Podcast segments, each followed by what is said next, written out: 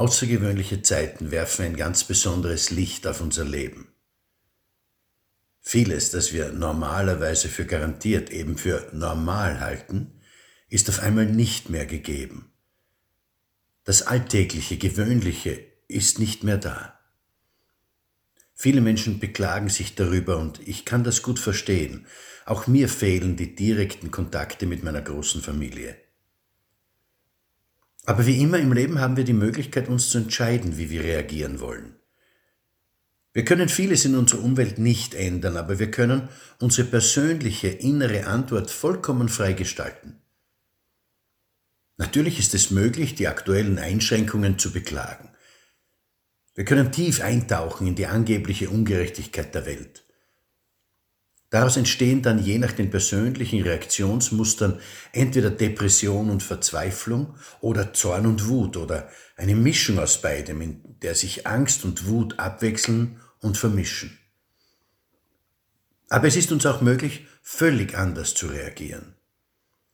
Wir können erkennen, dass wir im normalen Alltag das Gewöhnliche nicht nur nicht schätzen, sondern dass viele von uns zwar jetzt darüber jammern, dass sie nichts oder zu wenig zu tun haben, dass sie aber, wenn es nicht zu dieser Pandemie gekommen wäre, genau jetzt genauso jammern würden, und zwar weil sie so viel zu tun hätten. Viele von uns haben verlernt, dankbar zu sein, dankbar für das, was ist. Wir haben unsere Freunde umarmt, unsere Lieben ans Herz gedrückt und uns schon wenige Minuten später über irgendetwas in der Politik, in unserer Arbeit oder in unseren Beziehungen beklagt. Das ist eine der zahlreichen Lehren, die wir aus einer Krise ziehen können. Wir können nach vorne schauen und den Entschluss fassen, in Zukunft dankbarer für die unzähligen Wunder unseres Lebens zu sein. Meine Frau und ich haben zu Ostern von lieben Freunden eine Magnolie geschenkt bekommen, die uns rechtzeitig zugestellt worden war. Und ausgerechnet jetzt, wo ich diese Sätze entwerfe, öffnen sich ihre Blüten. Ich genieße diesen Augenblick und bin dankbar, ihn wahrnehmen zu dürfen.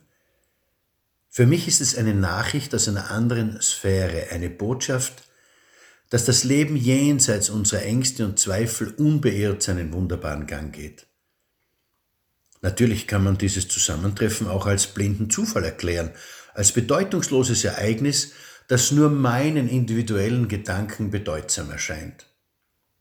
Ich verstehe das dahinterstehende vernünftige Denken, aber ich habe nicht vor, meine Haltung zu ändern.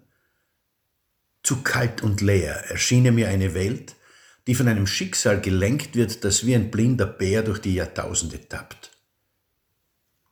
Wenn ich meine Familie wieder in die Arme nehmen darf, werde ich das mehr genießen als je zuvor.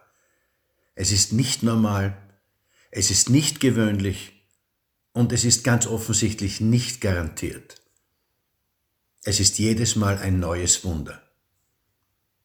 Wir können und wir werden aus dieser Zeit stärker und besser hervorgehen, als wir es zuvor waren.